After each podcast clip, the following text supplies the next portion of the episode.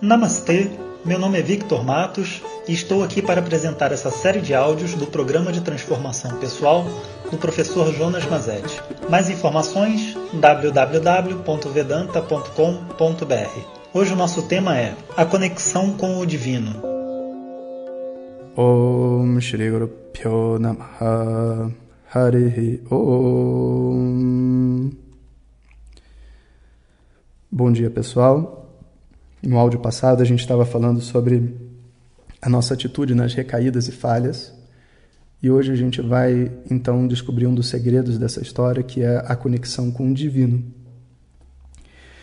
A nossa sociedade tem um preconceito muito grande toda vez que a gente fala de Deus, divino, religião. E dá para a gente entender, né?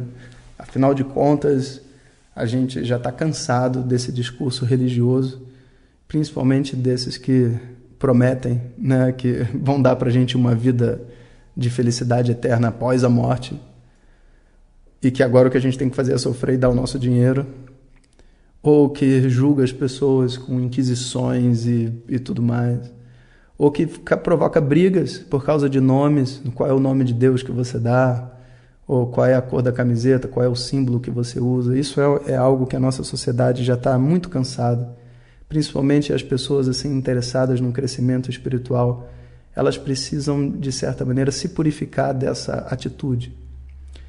Por isso que assim eu sempre ressalto, né, de que não faz a mínima diferença para esse processo que a gente está vivendo aqui na nesse Sankalpa, nem para o estudo de Vedanta, qual a religião que a pessoa pratica, ou se ela não tem religião alguma, porque de verdade realmente entre Deus e os seres humanos, não existe intermediário.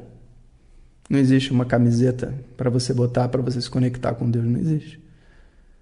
Não existe entre criador e criatura, não existe nenhum intermediário.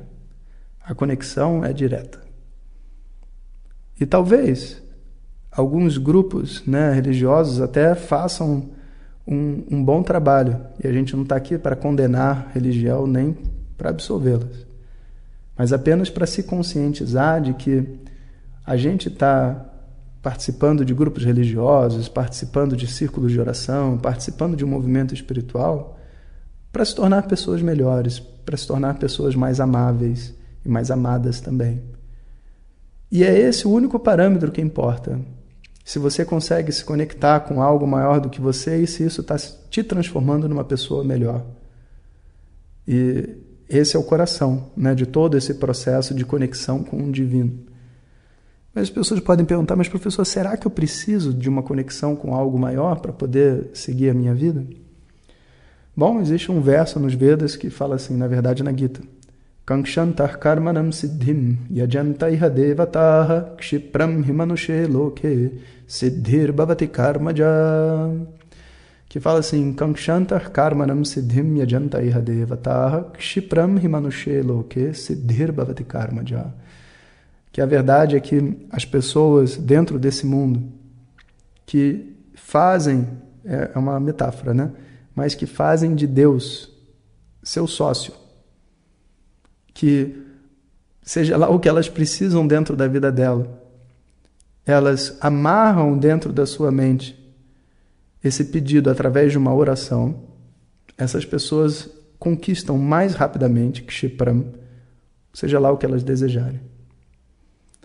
E de verdade, não é só porque existe a força de uma oração, porque a força da oração, sem dúvida, é uma ação que gera um ótimo resultado, né? E para tudo que a gente quer conquistar na nossa vida, a gente precisa de um certo nível de sorte e bons karmas para estar no lugar certo, na hora certa e tomar as decisões certas. Mas mais do que isso, nós, enquanto, é, vamos dizer assim, pessoas comprometidas com os nossos objetivos, seja eles quais forem, não existe uma pessoa que comprometida possa olhar para o seu projeto e se sentir segura. Eu não tenho como olhar para o meu filho e falar assim: eu quero que meu filho cresça e se torne um médico, né? esse é meu projeto. Ou que ele seja feliz, que ele tenha, sabe, mas que ele consiga um trabalho, que ele possa ter saúde e simplesmente sentar e falar: tudo bem, vou seguir meu plano e vai dar certo. Porque a gente sabe que a UTI está cheia e ninguém planejou entrar na UTI. Muitas pessoas não vão passar no vestibular, Muitas pessoas vão ter dificuldades dentro de casa, de relacionamento, e ninguém pediu por isso. E que a verdade é que existe um certo nível de descontrole sobre a nossa vida que é muito maior do que a gente pode sequer conceber. Quantas vezes a gente não acha que a nossa vida está toda certinha e de repente, quando a gente menos espera, em um dia tudo muda. O casamento acaba, o emprego acaba, a gente muda de país, não é só de cidade, mas a gente muda de país. Sabe? A pessoa que a gente achava que gostava da gente, na verdade, está traindo a gente, tá, sabe? Está tá esfaqueando a gente pelas costas. E de repente a nossa noção de realidade muda completamente. Então, qualquer projeto que a gente faça, tendo dentro da nossa mente a noção de que existe uma ordem maior, que existe um plano divino além do meu plano individual, faz com que a minha atitude ao executar a ação seja diferente. Então, aqui eu queria incluir como uma conclusão do uso da nossa agenda a existência de uma oração. Inclusive, eu não queria que vocês pensassem que essa oração tem que ser em sânscrito ou na Mashivaya, ou não, é, tem que ser só uma oração sincera. Você pode, inclusive, usar alguma oração que o seu próprio grupo religioso já tenha, como um Pai Nosso.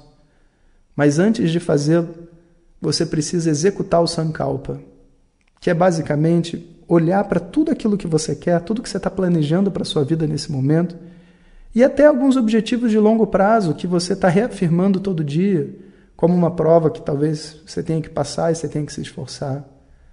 E antes de fazer a oração, sabe, antes de, de oferecer ao universo o seu pedido, você visualiza, né? você põe na sua cabeça tudo aquilo que você quer,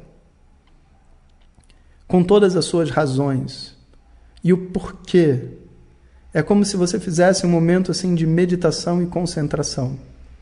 Então, é, esse é um ponto que muitas vezes a gente falha ao fazer agenda, porque às vezes a gente leva a agenda para um café e aí na hora não consegue fazer uma oração porque a gente não está num lugar apropriado. Então, assim, eu sempre sugiro que vocês façam isso de frente para aquele altar que vocês montaram.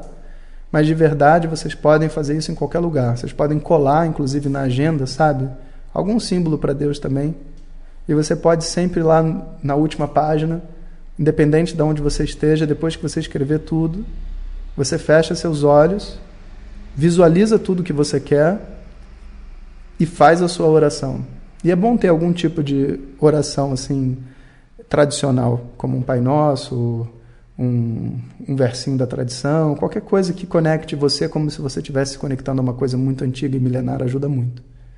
E nesse momento, então, você oferece a Deus o seu pedido. E você pede, Deus na forma da ordem do universo, olha, isso é o que eu preciso, é o que eu gostaria, né? E por causa disso, disso, etc. Algumas pessoas falam, ah, eu só consigo pedir a Deus por coisas incríveis, coisas pequenas como passar no vestibular, um carro, isso eu não consigo pedir. Sabe? Então você não está entendendo nada. Tudo que você pode pedir é ridículo para Deus. Tá? Não, não tem nada, uma grande coisa bilhões e bilhões de anos de humanidade. O que, que você acha que você pode pedir que seja tão incrível? Sabe? Tartaruga marinha. Tartaruga marinha é uma grande coisa, mas não para Deus. Pensa bem. O que, que você pode pedir de tão grandioso? Na verdade, isso tudo são bloqueios. A gente tem dificuldade de colocar a nossa vida, né, compreender que a gente não tem o controle da nossa vida. Então a gente tem que tirar isso da nossa mente. E todo dia a gente pratica isso, oferecendo tudo o que a gente quer.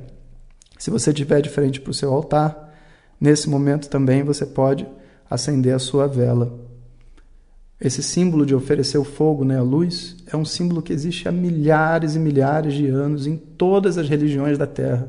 As pessoas acendem uma luz no altar. E você pode fazer isso também. O que, que representa essa luz? Essa luz representa a sua consciência.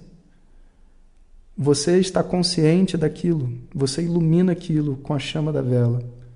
A luz representa o seu pedido, a luz representa o elemento fogo, a luz representa o conhecimento e a luz representa também as bênçãos que você está recebendo.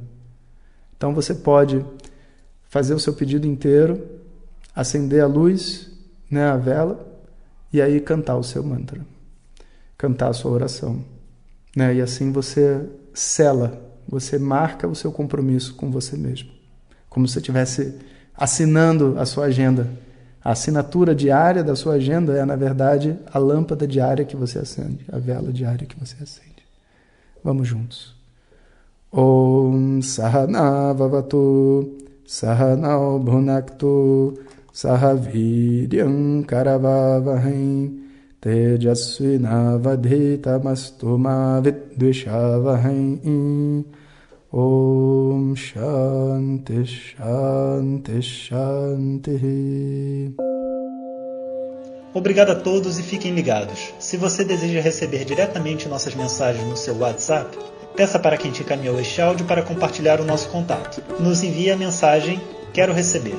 Mais informações www.vedanta.com.br. Até o próximo áudio. Om Tat Sat.